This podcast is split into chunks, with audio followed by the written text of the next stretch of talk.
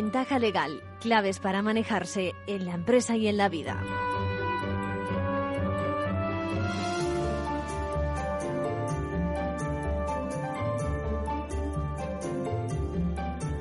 Muy buenas, vamos hoy con una nueva edición de Ventaja Legal, con las novedades de los compañeros de la abogacía y con nuestras secciones habituales de Manual de Crisis, donde hoy vamos a hablar precisamente de una novedad de esta semana pasada, el cómputo de salario mínimo interprofesional. Hay una duda que ha saltado a la empresa y al trabajador desde hace tres años y la vamos a desvelar en un ratito. En cuanto a nuestra sección del Consejo, mm, ¿dónde empieza la violencia? En particular, el ultraje a la bandera, la española o las autonómicas, cuidado. ¿Y dónde acaba la libertad de expresión? Comentaremos este caso también.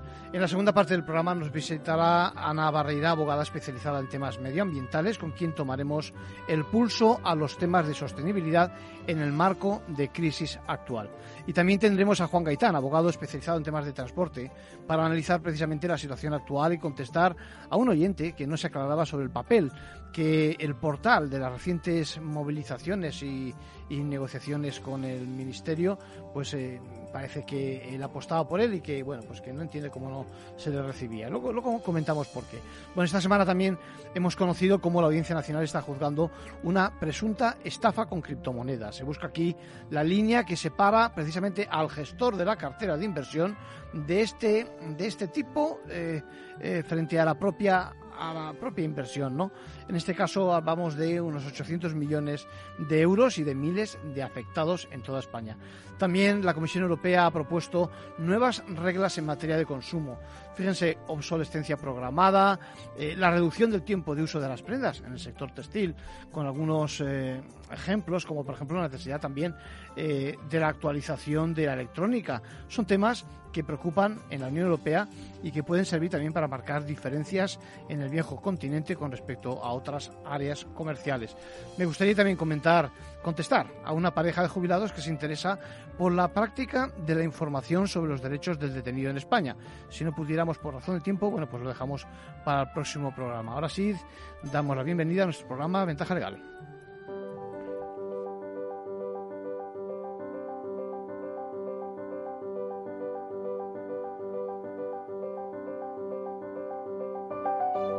Ahora en Ventaja Legal, la actualidad semanal de la abogacía.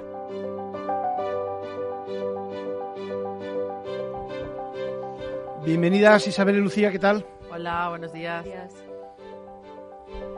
Saludos a todos. Hoy vamos a comenzar explicando los detalles de las nuevas restricciones al despido impuestas por el Gobierno dentro de su plan de respuesta a las consecuencias de la guerra en Ucrania. Más que prohibirlo, se ha encarecido. Y hemos hablado de prevención de blanqueo con Pedro Comín, el director del Servicio Ejecutivo de la Comisión de Prevención de Blanqueo de Capitales de Infracciones Monetarias, que será uno de los ponentes de las octavas jornadas de prevención de blanqueo de capitales que tendrán lugar esta misma semana, el 7 y 8 de abril, en Castellón. Los interesados en asistir todavía están a tiempo de inscribirse. Para montar un bufete no basta con el conocimiento jurídico. Es imprescindible hoy en día también estar al corriente sobre herramientas de gestión, honorarios, marketing e incluso ciberseguridad. Esto es especialmente importante y por eso la abogacía ha lanzado el primer curso de gestión de despachos. Y comentamos de forma muy breve otras noticias de esta última semana. El ICAM pasa a llamarse Colegio de la Abogacía de Madrid. El Colegio de Madrid, que conmemora su 425 aniversario, ha aprobado el cambio de nombre con el fin de hacer la institución más inclusiva. Victoria Ortega destaca la importancia de la cercanía a los ciudadanos en el primer Congreso de la Abogacía Pública Local. La presidenta de la Abogacía Española destacó en la inauguración del primer Congreso de la Abogacía Pública Local que la defensa, servicio y cercanía son las tres características fundamentales de una abogacía inclusiva, sin apellidos y de todos. Pamplona acogerá el vigésimo cuarto Congreso de la Unión Iberoamericana de Colegios y Agrupaciones de Abogados. La UIVA tendrá lugar del 25 al 27 de mayo en el Colegio de Abogados de Pamplona, bajo el lema Tecnología, Derechos Humanos, Abogacía y Democracia Sustentables. Las novedades relativas al delito de impago de pensiones analizadas esta tarde en la conferencia de los lunes. A cargo de Sergio Herrero Álvarez, abogado y anterior decano del Colegio de la Abogacía de Gijón. Será a partir de las cuatro y media y puede seguirse online en formacionabogacía.es. el Gobierno acaba de limitar y encarecer los despidos objetivos motivados por el alza de la energía en las empresas que reciban ayudas públicas. El Real Decreto Ley 6-2022, por el que se adoptan medidas urgentes en el marco del Plan Nacional de Respuesta a las Consecuencias Económicas y Sociales de la Guerra en Ucrania, establece que en aquellas empresas beneficiarias de las ayudas directas previstas en el presente Real Decreto Ley, el aumento de los costos energéticos no podrá constituir causa objetiva de despido hasta el 30 de junio de 2022. Esta norma, publicada el 30 de marzo y que entró en vigor el 31, deja muy claro en su artículo 44 que el incumplimiento de esta obligación conllevará el reintegro de la ayuda recibida y además aquellas compañías que se acojan a las medidas de reducción de jornada o suspensión de contratos reguladas en el artículo 47 del Estatuto de los Trabajadores por causas relacionadas con la invasión de Ucrania y que se benefician de apoyo público no podrán utilizar estas causas para realizar despidos. En este caso, a diferencia del anterior, no se establece límite temporal. El Real Decreto no especifica, sin embargo, qué ocurrirá con estos despidos. Silvia Palacios, socia de Laboral de Celier Abogados. Eh, calificado como improcedente será un despido calificado como nulo. Desde luego, a mi juicio, no puede más que, si, nos están diciendo que no se puede utilizar como causa de despido por causas objetivas el aumento de los costes energéticos, es que eh, la consecuencia directa tiene que ser la improcedencia, es decir, lo que se está haciendo es encarecer el despido por causas objetivas. Hasta la fecha, en la mayoría de las sentencias sobre despidos por la pandemia, los tribunales han sentenciado que eran improcedentes. ¿Son eficaces las sanciones tomadas por la Unión Europea contra los oligarcas rusos? Sí, pero su aplicación es complicada. Así lo afirma Pedro Comín, director del Servicio Ejecutivo de la Comisión de Prevención del Blanqueo de Capitales de Infracciones Monetarias, conocido como SEPLAC. Vivimos en una economía globalizada y estas sanciones aíslan internacionalmente a las personas y al Estado contra el que van dirigidas. Desde el SEPLAC supervisa la correcta aplicación de estas medidas y también colaboran en la localización de los bienes. Comín participará en las octavas jornadas sobre prevención de blanqueo de capitales que se celebrarán en Castellón los días 7 y 8 de abril y para las que están disponibles las últimas plazas. El blanqueo de capitales tiene una dimensión internacional muy importante, por ello la cooperación en esta materia es fundamental. Comín explica que los dos últimos años se han establecido colegios para coordinar a los supervisores de los sujetos obligados con presencia en tres o más países de la Unión Europea. Próximamente esta coordinación pasará por una legislación más homogénea y una autoridad europea que tendrá la supervisión directa de las entidades de dimensión internacional y mayor riesgo. Otro de los temas que se abordarán en las jornadas de Castellón serán los criptoactivos, que por su anonimato están siendo utilizados para el blanqueo de capitales y la financiación del terrorismo. Los proveedores de estos servicios tendrán que identificar correctamente a sus clientes y aplicar el resto de las medidas de diligencia debida, explica Comín. Además de estos temas, también se abordarán la potestad sancionadora de la Administración o la experiencia de colectivos como la banca y los seguros en la prevención del blanqueo. Más información e inscripciones a través de abogacía.es. Nos dirigimos ahora a quienes tengan su propio despacho o quieran establecerse por su cuenta. Desde luego, el conocimiento jurídico es imprescindible, pero es necesario ir un paso más allá. Hay que saber también sobre herramientas de gestión, honorarios, marketing y hasta ciberseguridad. Esto es especialmente importante para quienes ejercen en un despacho unipersonal o compartido con pocos compañeros. Por ello, desde el Consejo General de la Abogacía Española hemos lanzado el primer curso de gestión de despachos Santander La Ley, que comienza el próximo 19 de abril y que tiene una duración de 60 horas. La información, la formación se impartirá online los martes, miércoles y jueves de 4 y media a 7 y media y el coste es de 200 euros IVA incluido. José María Alonso, decano del Colegio de la Abogacía de Madrid y coordinador del curso.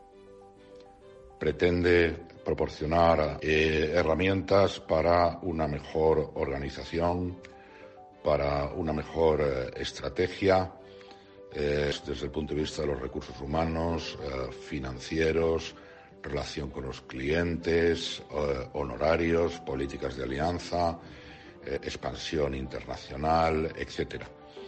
Todo aquello que, en fin, otras firmas más grandes han desarrollado y que con base en su experiencia ponemos a disposición de despachos de menor tamaño. El curso está estructurado en cinco módulos, estrategia, gestión, organización interna, desarrollo y transformación digital.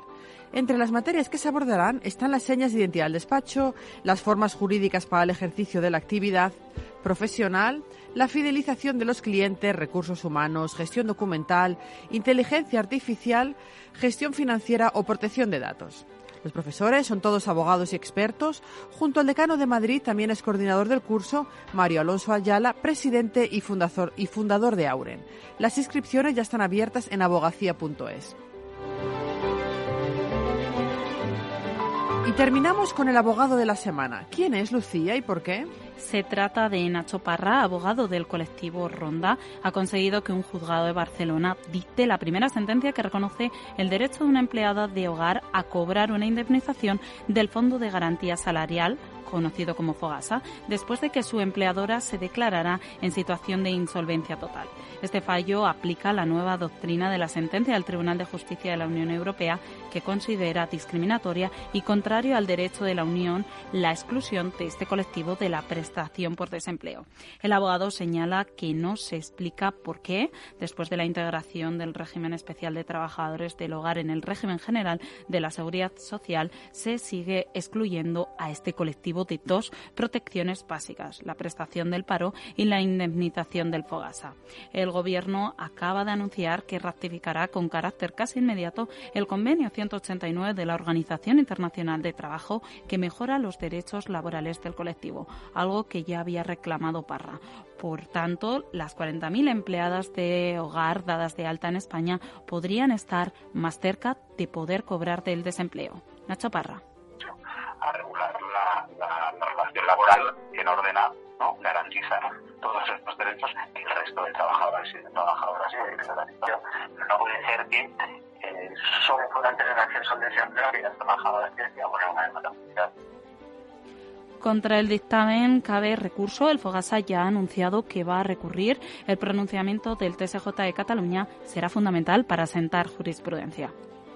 Enhorabuena al abogado por la sentencia. Con esto terminamos por hoy. Hasta la semana que viene. Gracias Isabel, gracias Lucía.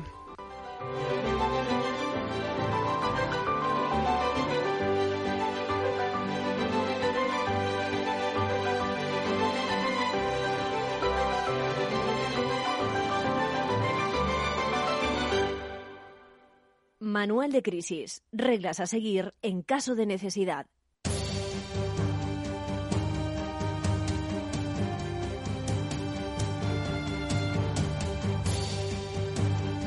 Por bien reciente que tenemos el incremento del salario mínimo interprofesional, pero fíjense que ya desde el 2019 arrastrábamos algunas dudas eh, con respecto a, pues al cómputo, ¿eh? en particular acerca de si había que tener en cuenta los diferentes complementos salariales que perciben los trabajadores a los efectos de, eso, del cálculo. ¿no? Ahora, eh, la semana pasada, justo, el Tribunal Supremo lo ha dejado bien claro en varias resoluciones, viene a decir que la subida no afecta a quien ya ah, haya cobrado un salario superior en cuanto a cómputo anual se apoya en el artículo 27 del Estatuto del Trabajador, que dice que la revisión del salario mínimo interprofesional no afectará a la estructura ni a la cuantía de los salarios profesionales cuando estos, en su conjunto y cómputo anual, fueran superiores a aquel. La verdad es que no son buenas noticias ni para los sindicatos ni para algunos trabajadores que tenían mejores esperanzas de, aplicarse, de que se les aplicara el, el, incremento. Y nos estamos refiriendo fundamentalmente a complementos del tipo los trienios, es decir, la antigüedad, a la peligrosidad y a la penosidad.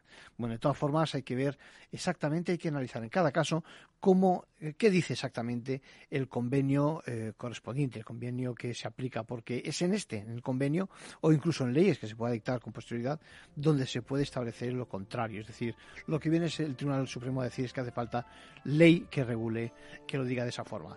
Eh, en definitiva, se abre un nuevo, un nuevo frente de lucha para los sindicatos y ya sabemos que el incremento del salario mínimo interprofesional puede quedar, por lo tanto, absorbido si sumamos los complementos. Pero a fecha de hoy, repito, tenemos que estudiar bien qué dice cada convenio.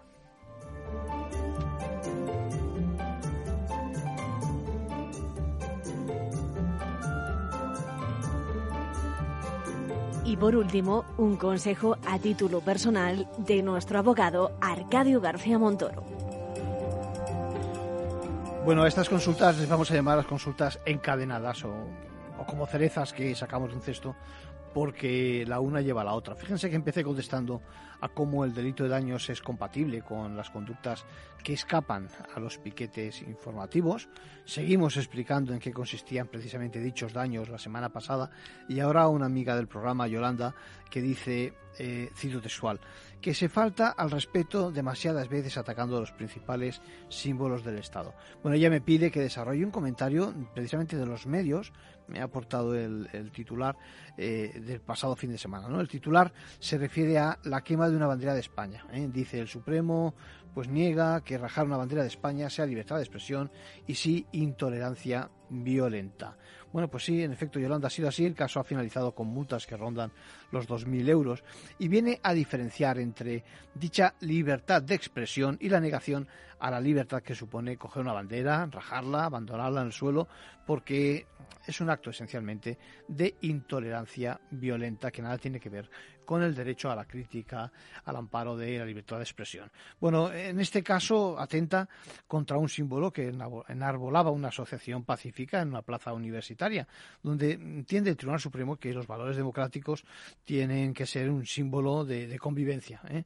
Es el valor añadido que proporciona la propia institución universitaria. ¿eh?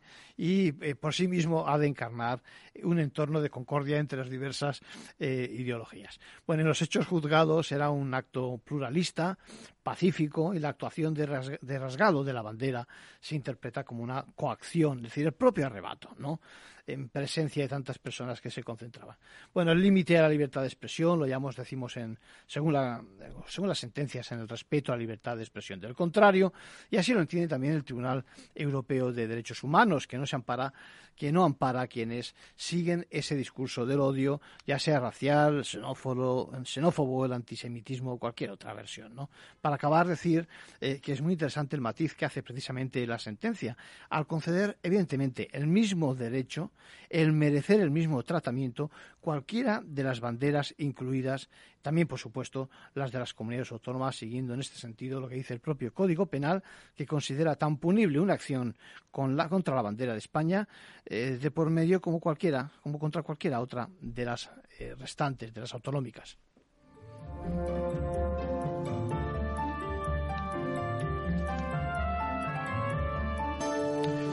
Bueno, y les avanzaba que esta semana hemos hablado también de criptomonedas porque hemos conocido ese caso de inversión, eh, quizás el de mayores dimensiones de España, ya lo adelantaba, estábamos hablando de miles de afectados y parece que por encima de un volumen de 800 millones de euros. La verdad es que parte de los beneficios quedaban en manos del gestor, que era una familia, y que pedía desde, desde su ingreso en prisión nueve meses atrás salir de ella para poder reparar el perjuicio. Ahora la fianza que se decretó desde el juzgado de un millón de euros les podría permitir dicha, dicha opción. La trama, bueno, la trama, según la Audiencia Nacional, describe un marco propio de las estafas. Fundamentalmente, los autores se presentaban con una experiencia y con medios de los que carecen, contaban expectativas de rendimientos superiores a la media del mercado. En definitiva, estamos hablando de un escenario que se llama de, presunto engaño. ¿eh? En principio parece un engaño. Bueno, la cartera de clientes nació a nivel vecinal. Los intermediarios invertían en criptomonedas del tipo Ethereum, Bitcoins. Bueno, realmente eh, se producían los altos rendimientos. Lo que pasa es que tuvieron, llegó un punto en que dejaron de abonar los intereses y lo que es más, desaparecieron como gestores. El caso, fíjense, es muy interesante porque en este tema, en el tema de la gestión de criptomonedas, necesitamos saber cuál es la línea que separa el gestor al gestor precisamente de la inversión de la estafa me temo que las buenas prácticas van a salir precisamente de este tipo de resoluciones, van a salir de la jurisprudencia y en todo caso recordarles, fíjense en que recuerden que el Banco de España nos dice que la custodia de criptomonedas no está regulada ni supervisada. Mucho cuidado con la sustracción de claves o con la pérdida de esas claves y también recordarles que la CNMV facilita un listado de empresas advertidas operando en este complejo y arriesgado mundo. ねえねえねえねえねえねえ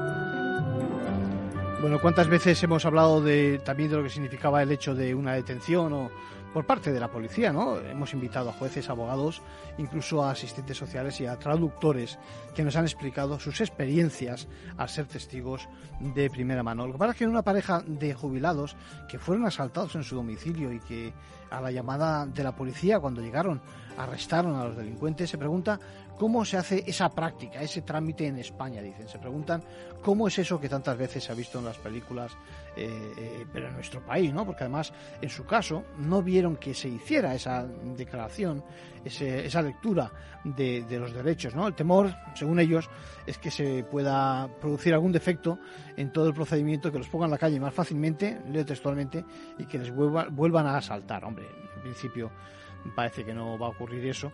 Vaya, la verdad es que siento mucho vuestro, vuestra experiencia, el asalto, pero vamos con los pormenores. Fijaros, primero, primero ni que decir tiene que el primer paso va a ser que dejar, les van a dejar bien claro detenido la ilegalidad que están cometiendo, que en este caso vuestro es obvio, ¿no? Esto conlleva el hecho de quedar sin libertad y la aplicación de lo que se denomina el artículo 520 del Código, perdón, de la Ley de Enjuiciamiento Civil, criminal, perdón. Acto seguido, se les va a trasladar a las dependencias policiales y lo suyo es que allí es donde se le practique lo que se denomina la diligencia de detención, que lleva aparejada precisamente ya aparejada la información de los derechos que incluye la opción de incluso de impugnar la propia la propia detención. Esto, para que nos entendamos, es un escrito que contiene los datos de, del día, los profesionales que intervienen, también los propios afectados y, bueno, con el adecuado nivel de comprensión y facilitación de la información para que lo comprendan y, por supuesto, los derechos. Muy rápido, muy rápido. Igual no nos da tiempo, seguiremos el próximo día. Pues, en primer lugar, tiene que, tiene que citarse precisamente los motivos de su falta de libertad. También tiene que informarse que la detención no va a durar más de 72 horas hasta que puedan hablar con el juez, con el fiscal, que también si hay algún defecto pueden, digamos, rechazar la detención eh, alegando el procedimiento de habeas corpus. Tienen también derecho, ojo, a no decir nada, a no declarar y solo hablar ante el juez, a pronunciarse como no culpables, a elegir abogados, sino a elegir a uno del turno de oficio. Capital Radio Madrid 103.2. Nueva frecuencia, nuevo sonido. Disfruta de la mejor cocina gallega en Montes de Galicia. Todo un clásico moderno en el barrio de Salamanca. Disfruta de la variada dieta atlántica, de las mejores carnes y pescados tratados con respeto y transparencia y regados con una de las mejores bodegas de la zona. En grupo, en familia o en pareja, Montes de Galicia te ofrece el espacio perfecto en cada ocasión. ¿Has vuelto a los atascos? Forma parte de la vida de Madrid y esa vida va aparejado con atascos. Realmente el atasco que te absorbe la energía es el de la entrada a trabajar o cuando llegas tarde a una reunión o cuando vas a dejar a tu hijo en el colegio y va a, perder, va a perderse la primera hora de clase. Cuando vengas a Madrid, chulona mí. Reconduce tus números. Voy a ser temperatriz de lavapiés. Desatasca tus inversiones. Y alfombrarte con claveles la gran vía. Recalibra tus cuentas. Bañarte con vinillo de Jerez. Que no se atasque tu economía. Sintoniza Capital Radio. No me gusta el mundo atascado. Mesa y Descanso es el programa donde Mar Romero te acerca cada fin de semana los mejores productos, te invita a disfrutar de los buenos vinos de cada denominación de origen y a conocer restaurantes y lugares de ocio con un encanto especial. Mesa y Descanso, los domingos a las 13 horas, aquí en Capital Radio. Nos gusta que las personas tengan opinión propia. Quienes aquí hablan también expresan su propia opinión. No representan la opinión de Capital Radio. Capital Radio, 103.2 FM.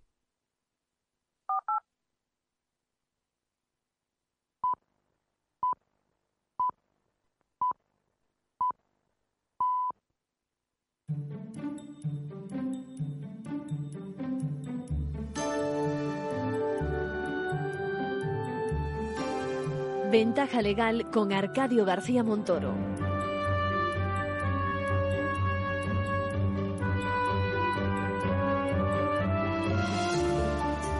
Bueno, con el tema del transporte de protagonista estos días, quiero que hablemos también con Juan Gaitán. Él es abogado, él es experto en temas de transporte. Para responder a la pregunta de los seguidores, eh, se lo había prometido, ya digo, a un estudiante que confundía ahí lo que es el conflicto colectivo. Bueno, en cualquier caso, eh, su duda era acerca de la denominada plataforma, si tiene o no que participar en el acuerdo logrado la semana pasada. Y para ello, repito, para ello quiero que contactemos con, con, Juan, lo tenemos aquí, y vamos a hablar de contratos, vamos a hablar de, de, economía de escala, de las reivindicaciones y de la representación a nivel nacional en un mundo en el que lo digital, es decir, las plataformas y el mundo del vehículo, quizás acaben fusionándose.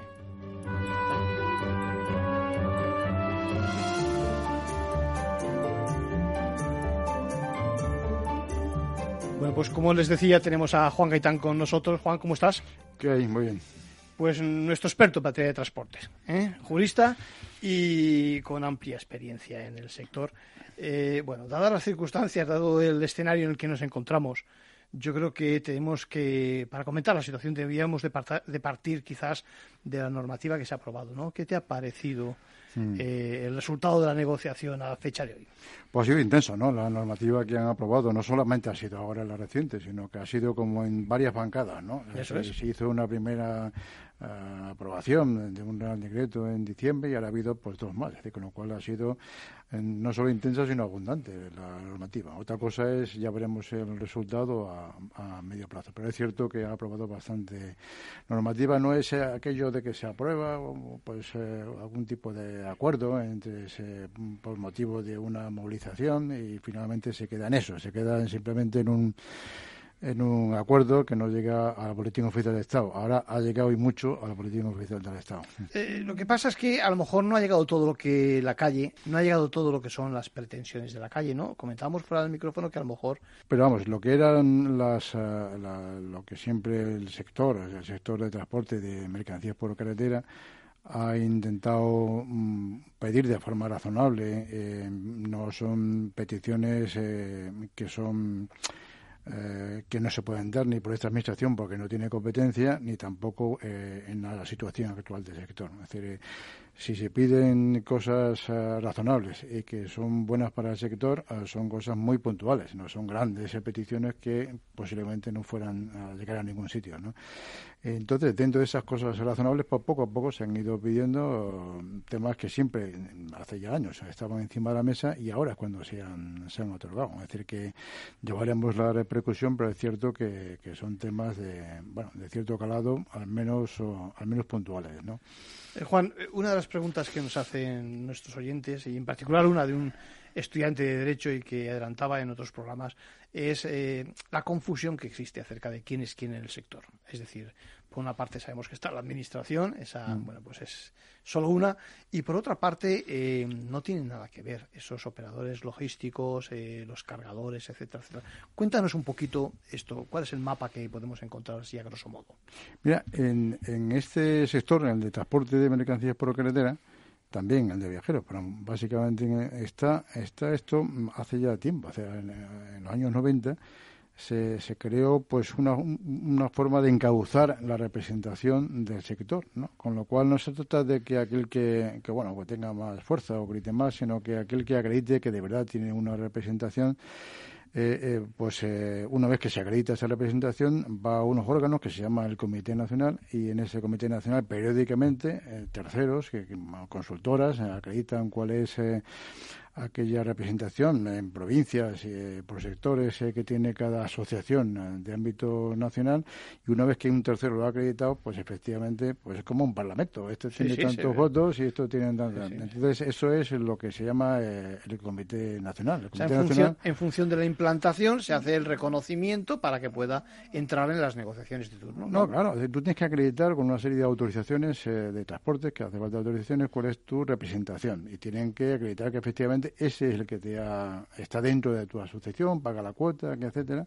y con eso es lo que tú tienes eh, la, la, representación al ministerio. Entonces, en ese, en ese órgano, que es un órgano que está en la ley, que es el Comité Nacional, están los que, bueno, representan una cuota, pues, un porcentaje altísimo, pero como el 80, 82% de lo que sería la la actividad del transporte de mercancías por carretera, bueno, de forma reconocida, ¿no? Sí, pero eh, por una parte están los cargadores, que son mm. eh, aquellos que en estos momentos estaban, digamos, eh, haciendo peticiones más, no sé, más, más duras en la calle y paralizando la calle.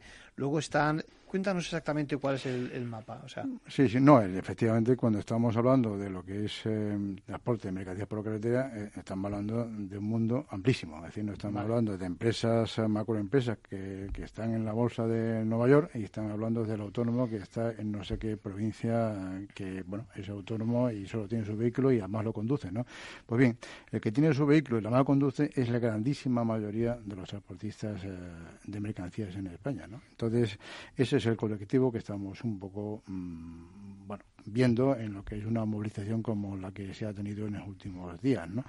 Porque es el colectivo más, afectado, es decir, tenemos una cadena de, de contratación y efectivamente pues una situación de tensión de costes una situación de tensión en el mercado, el último o el que más lo sufre o el que lo sufre, efectivamente es este último eslabón de la cadena que es el mayoritario. En este caso es, eh, bueno, el transportista pequeño autónomo que finalmente es el que es el que está, bueno, detrás de estas movilizaciones. Pero no solo, es decir, que después tienes también una situación de empresas un poco con más estructuras que también tienen unas tensiones en los costes y unas tensiones en el mercado que, que, bueno, sencillamente no puede, no puede tener otra salida que más que un cambio regulatorio, ¿no? La verdad es que, por una parte, si te pones en el papel de esos eh, cargadores, de esos transportistas autónomos, uno se plantea los costes que pueden tener, es decir, lo que, lo que valen los equipos que tienen, en este caso los, los camiones, cómo los pagan. Es decir, mm, yo me imagino que en muchos casos será la, vamos a decir así, la letra del camión más cara que la letra de la casa, ¿no?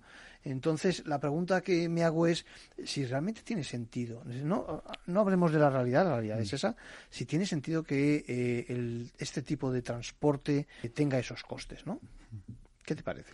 No, el tema, los costes son los que son. Es decir, el tema no es tanto el coste, que sí que lo es, ¿no? Eh, el tema es sobre todo los ingresos. Es decir, el tema es que los ingresos que tenga eh, cubran para, para, para solventar esos costes que puedes tener, que además eh, puede ser mm, unos costes fijos o variables, pero los que son variables son invariablemente fijos porque te llegan todos los meses. Claro, a, sí, o sí. sí o sí. El caso si te da variable que quieras, pero tienes que pagarlo de forma al final, eh, bueno, pues, pues eh, los costes mm, tienes que solventarlo. Eh, tienes únicamente el, personal tú, que, es el que conduce el vehículo, pero ese personal, pues, bueno, mm, tiene también un límite de horas. No solo ya de forma personal, sino legalmente no puedes conducir unas horas, sino una hora determinada. Y el precio que tiene, pues, el gasoil, los neumáticos y la reparación, etcétera, pues es, es, el que es, y, no, y no se puede bajar alguna empresa con más estructura puede tener una mayor economía de escala. Eso te iba a decir yo, si la economía de escala podría favorecer en ese sentido eh, la relación, ¿no? Quizás, ¿no? Sí, sí, sí, claro. Obviamente las empresas mm, consiguen mejor precio a mayor volumen, tanto en la compra de equipos como en la, gasoil o cualquier otro tipo de, mantenimiento, ¿no? Pero yo creo que más mm, que el tema de costes es eh, la comparación de los costes con los ingresos. Es decir, que lo que es... Eh, la vía de, bueno, del precio que te pagan por kilómetro o los tenders que te pueden dar pues eh, mm, para hacer el contrato pues muchas veces tienes que tienes que ver que, bueno vas muy ajustado y cualquier desequilibrio como el que pasa ahora con el tema del gasoil pues hace que ese desajuste que estés no solo en pérdida sino que una situación muy tensa ¿no? qué solución hay ya sé que si la tuvieras eh, serías bueno ah. ¿eh? Eh, pero digo qué solución hay precisamente ahora con el tema del alza del precio de, los combustibles bueno se han aprobado medidas no por ejemplo tienes una, una medida que es bueno que el contrato que cuando se suba el gasoil en un porcentaje determinado pues que de forma imperativa, es decir, no, no por pacto, sino que que es algo que tiene que respetar también la otra parte, tenga que subirte eh, el, precio del gasoil, ¿no?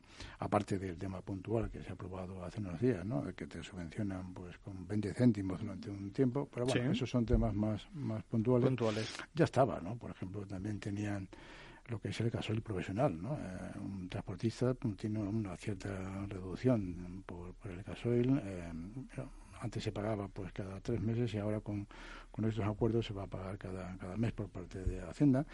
Esos son temas puntuales. Quizás la reivindicación más eh, clásica es que el contrato automáticamente, imperativamente se modifique el momento en que el causil suba eh, en un porcentaje superior al 5% en, en, un periodo determinado de tiempo. ¿no? eh, lo que está claro es que el sector, este sector, como cualquier otro, eh, va evolucionando y que irrumpen nuevos, no quiero decir operadores, pero algo así, nuevos factores o nuevos, nuevas fórmulas. ¿no? La, la entrada de lo que se denominan plataformas eh, tiene mucho que decir, repito, en este sector y en cualquier otro. ¿no? Mm, creo que incluso puede entrar, llegado el momento, plataformas eh, extranjeras todavía más potentes que las actuales y, y, eso yo creo que también llegará sí o sí, ¿no? Llegará o está llegando. O está llegando ya.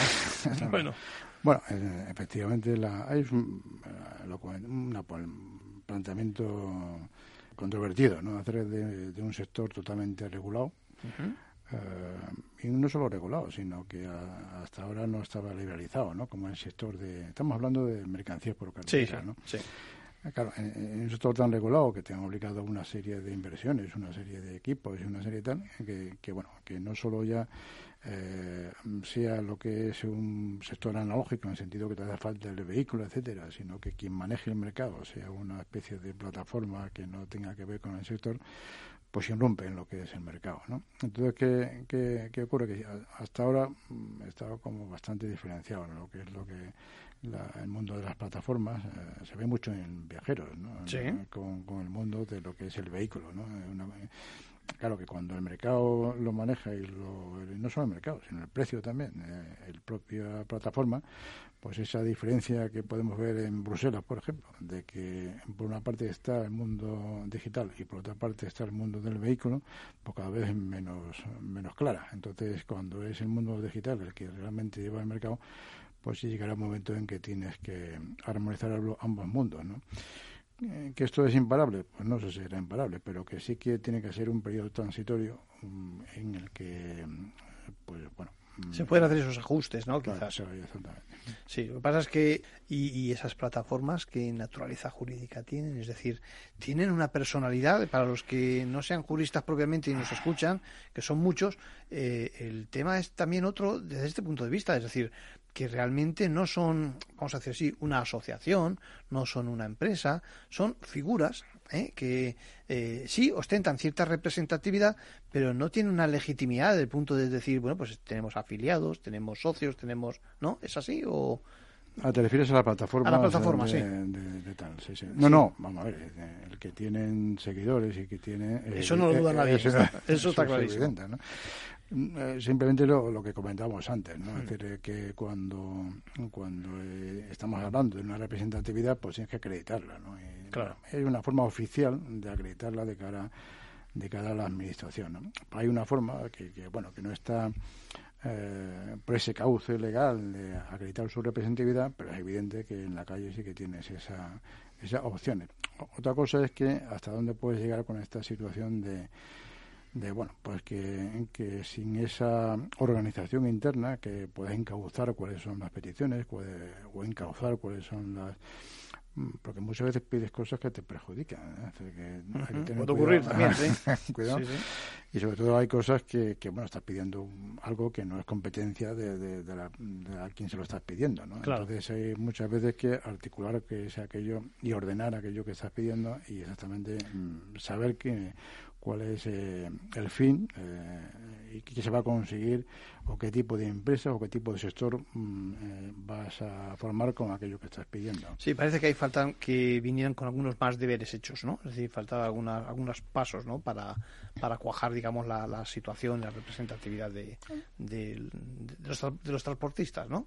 No, no, efectivamente no estaba en, en el Comité Nacional, no estaban sí. en estas asociaciones que están acreditadas como representativas, eh, pero, pero lo que no cabe duda es que, que, que, estaban en la calle con sus consecuencias, ¿no? Y muchas veces hay que preguntarse por qué hay esas reacciones, ¿no? por qué hay esas uh, consecuencias, ¿no? Y seguro que las patronales o las asociaciones que eh, que, bueno, mm, primero que, que, eran temas que también tenían planteados en la Administración. Eh, otra cosa es que se han dado una respuesta a esas peticiones y que se va a seguir. Es decir, ya no, no, han desaparecido las asociaciones y las peticiones, va a seguir haciendo luchando por y luchando por para que sí que vayan avanzando, ¿no? Esa es la, sí, hablemos de precios y si hablamos de precios, pues mucha gente hablará de concertación de precios. Es decir, eh, jurídicamente es un tema complejo, ¿no? Es decir, eh, hablar de monopolios, hablar de cárteles, hablar de es algo que tiene algo que ver con el sector también, ¿no? Quizás.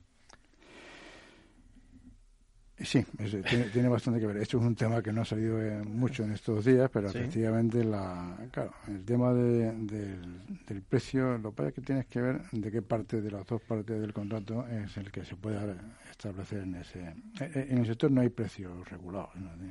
Por no haber, no hay ni siquiera una vinculación de los costes, que sí que hay un observatorio de costes. ¿Sí?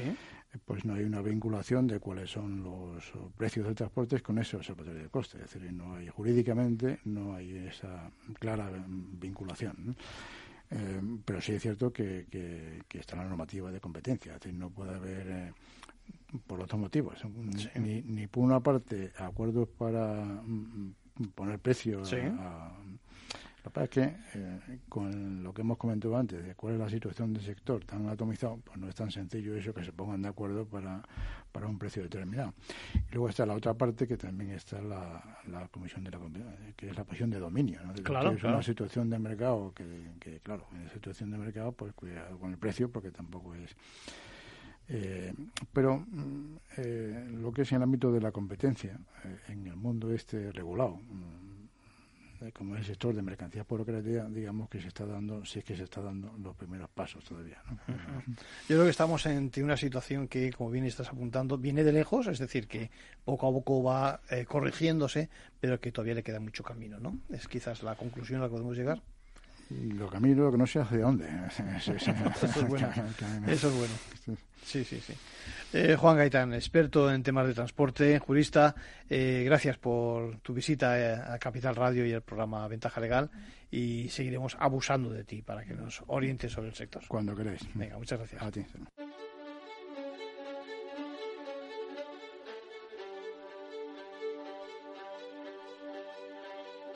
La entrevista, escuchar, es compartir conocimiento.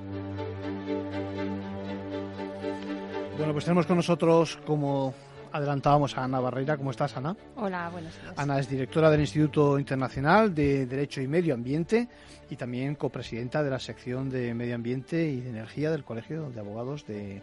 ¿Colegio de Abogados? No, del Colegio de la Abogacía de Madrid. Que ha El cambiado Ilustre Colegio de Abogados de Madrid. De la Abogacía, que acaba de cambiar su nombre para, para, para adecuarse, digamos, a los tiempos y, demás. Muy bien. Ana, eh, bienvenida.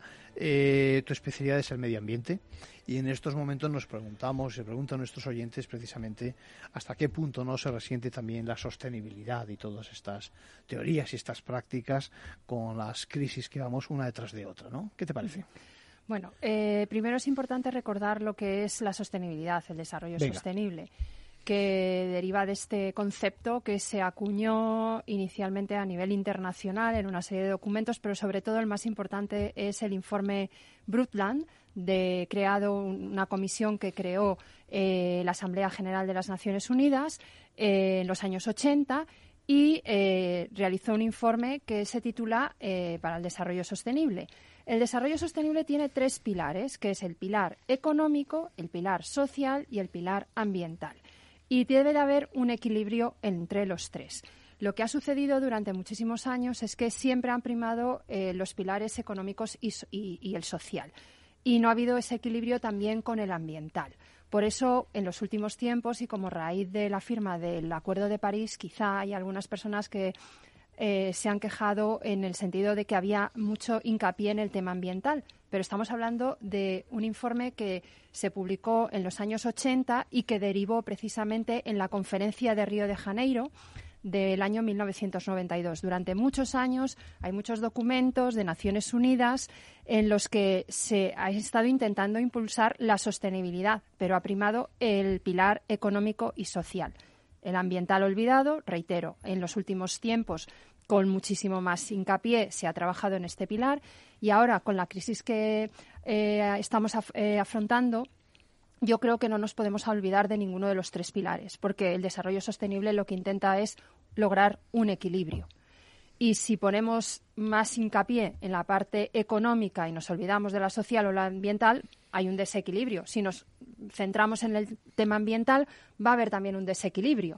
Por tanto, necesitamos un equilibrio y que eso logra una sociedad con equilibrio. Quizás, no sé si estás de acuerdo conmigo, se ha vendido mal la idea. Es decir, no se ha hablado demasiado de los tres pilares, como estás apuntando, y parecía que solo se apostaba ¿no? por, por esta última faceta, el tema medioambiental. ¿no? ¿No? Bueno, reitero que es que durante eh, dos décadas el pilar ambiental no se ha tenido en cuenta, porque realmente mm, después de la cumbre eh, de Naciones Unidas de eh, Medio Ambiente y Desarrollo de Río, y donde se firmó la Convención Marco de Naciones Unidas sobre Cambio Climático y la Convención sobre Desarrollo Sostenible, durante unas décadas es que no se ha respetado ni, ni tampoco la normativa en materia ambiental de la Unión Europea. Por tanto, hemos llegado a un momento, a un punto en el que la comunidad científica, si hablamos de cambio climático, que hay muchísimos más problemas ambientales a los que nos eh, enfrentamos, eh, eh, los informes del panel intergubernamental de cambio climático, que además el, primer informe publicado en el año 90 dio mm, pie a la Convención de Cambio Climático, durante años nos vienen alertando de que el cambio climático es, está producido por el hombre, por las emisiones de CO2, pero no se, no, no, no se trabajó para, de alguna forma, disminuirlas, sino que han ido aumentando. Entonces hemos llegado a un punto sin retorno y en el que hay eh, aquello que ellos preveían en su primer informe se está cumpliendo. Blanqueamiento de coral, em, derretimiento de los casquetes polares, lo que implica... malas los malos efectos, digamos, de la previsión. Bueno, los, efectos que ellos preveían eh, por el aumento de las emisiones de CO2. Por tanto, ¿qué pasa? Que a, a raíz de la firma del Acuerdo de París se ha puesto muchísimo más hincapié en la parte ambiental. Pero reitero, es que necesitamos un equilibrio. Necesitamos el equilibrio entre los tres pilares. Seguramente recuperar el tiempo perdido, ¿no? Quizás también. Mira, eh, Ana, eh, eh, ¿qué me cuentas acerca de las energías? Porque en estos momentos que el precio del gasóleo, de la gasolina, que el precio del gas está en la boca de todos, no podemos olvidarnos también de algunas energías que, están casi... Cuéntame, ¿qué, ¿qué me dices si te hablo del carbón, por ejemplo?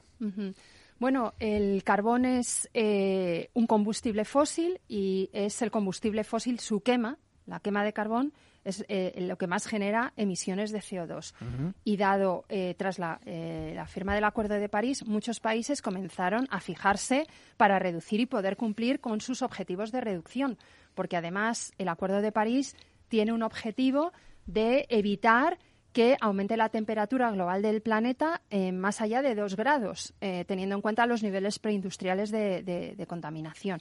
Y también intentar que no se aumente eh, en un grado y medio esa temperatura. Para eso los Estados tienen que presentar contribuciones nacionales determinadas y planes. Entonces, la Unión Europea, que además es un grupo de países que siempre ha sido, ha liderado las negociaciones en cambio climático desde el año 92, desde que se firmó la Convención Marco de Naciones Unidas de Cambio Climático, eh, lo, que, lo que hicieron es empezar a trabajar para eh, ir reduciendo sus emisiones. Y lo primero que había que hacer es eh, atajar esas emisiones, reducirlas, atacando o de alguna forma reduciendo de la fuente que más produce emisiones de CO2, que es el carbón. Y muchos países se comprometieron a ir cerrando sus centrales de carbón. ¿Cuál es la posición española? Bueno, en España no ha habido, como en otros países, acuerdos. Por ejemplo, en Francia se, un compromiso de cierre total en el año 2025. En, en, el Reino Unido, cuando era miembro todavía de la Unión Europea antes de, del Brexit, también para 2025. España no tiene ningún compromiso establecido ni ninguna declaración política de cierre de ninguna fecha. Eso es un hecho. Pero ¿qué pasa? que España eh, hace eh, seis años tenía 15 centrales térmicas de, carbón funcionando, algunas de ellas con carbón nacional y eh, que se explotaba en minas en Asturias y en el norte de España, en León, o sea, Castilla-León, que estaban recibiendo ayudas de la Unión Europea con planes desde los años 90 de la minería. La Comisión Europea en el año 2010 eh, aprobó una decisión en la que alertaba y decía las ayudas a la minería del carbón eh, finalizarán el 31 de diciembre del año 2018. ¿De acuerdo? Eh, aquellas minas, esto, esto para toda la Unión Europea, que estén recibiendo ayudas y sigan recibiendo ayudas, quiere decir que eran económicamente rentables, por tanto no necesitaban las ayudas. Si siguen funcionando, tendrán que reembolsar estas ayudas. Aquellas que no han recibido ayudas podrán seguir operando. ¿Qué ha pasado? Que en España estaban todas recibiendo ayudas y se cerraron. Otra parte del carbón venía, era de importación, ¿vale? Pero al mismo tiempo, para poder operar eh, centrales térmicas de carbón, tenías que tener derechos de emisión de carbono eh, y, los precios en el mercado del carbono empezaron a subir de forma exponencial. Por tanto, muchas compañías eh, españolas decidieron cerrar sus centrales de carbón porque no eran rentables. Y este proceso se ha estado produciendo pues a partir del año 2017, en el que algunas compañías anunciaron sus cierres, como el caso de Iberdrola, que solamente tenía dos centrales de carbón en todo el mundo y era en España. Eh, empresas como Endesa, que mm, su accionista mayoritario, el 75% del accionariado de Endesa es Enel, y Enel tiene una política de descarbonización. Entonces anunciaron el cierre, De, sus centrales de, carbón. Y así ha ido pasando con algunas. ¿Y qué pasa? Que esto nos pilla, este proceso de cierre, que algunas ya no están funcionando, están funcionando realmente cuatro o cinco centrales en España en estas fechas, nos pilla con la crisis de los precios del gas, que esto es, un, es el mercado internacional. Antes de la crisis de, antes de, la invasión de, Ucrania por parte de Rusia. Eh, y luego se produce esta invasión y empiezan, si los precios ya en el mes de octubre estaban muy altos, comienzan a subir. Entonces, eh, ha empezado a esas cuatro centrales de carbón están operando, pero también el, gas eh, ha aumentado mucho su precio. Sí, lo tenemos que dejar aquí. Eh, Ana, es interesantísimo lo que nos estás contando. El tiempo se nos echa encima. Una pena. Y una pena, una pena. te, te, invito para que hablásemos de eso, para que hablemos de la Asamblea Ciudadana, que te hemos preguntado fuera del micrófono. Me parece un tema interesantísimo. Y estás invitada a que sigamos hablando del tema quieras. en Capital Radio y Ventaja Legal. Muchas gracias por tu colaboración. ¿eh? Gracias, hasta pronto.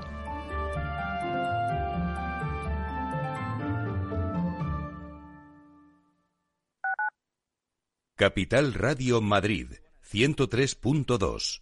Nueva frecuencia, nuevo sonido. Si mantienes la cabeza en su sitio, cuando a tu alrededor todos la pierden, si crees en ti mismo cuando otros dudan, el mundo del trading es tuyo. Trading 24 horas, un sinfín de oportunidades. Cuando ves la oportunidad, IG. Todas las operaciones conllevan riesgo. 76% de las cuentas de inversores minoristas pierden dinero en la negociación de CFD con este proveedor. Debe considerar si comprende el funcionamiento de los CFD y si puede permitirse asumir un riesgo elevado de perder su dinero. En el balance nos preocupamos por nuestros hijos, por su vinculación con el mundo de Internet y las redes sociales, y analizamos sus riesgos de la mano de Pilar Rodríguez en Familias Enredadas todos los lunes a las ocho y media de la tarde en El Balance, Capital Radio. Muy buenas, mi nombre es Sergio Fernández y estoy aquí para invitarte al primer programa de criptomonedas de la radio española. ¿Quieres saber qué es un Bitcoin? ¿Qué es esto de Cardano, Solana, Ethereum? Todo esto te lo vamos a contar en Cripto Capital de lunes a jueves de aquí en Capital Radio.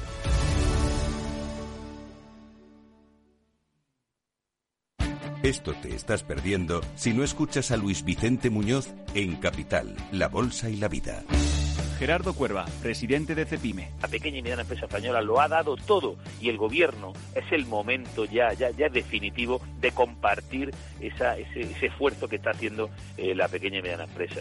O, o, metemos dinero en la empresa o realmente nos cargamos el tejido productivo y luego que nadie hable de empleo, de bienestar y de progreso. No te confundas. Capital, la bolsa y la vida con Luis Vicente Muñoz, el original. Capital Radio, Madrid, 103.2 FM.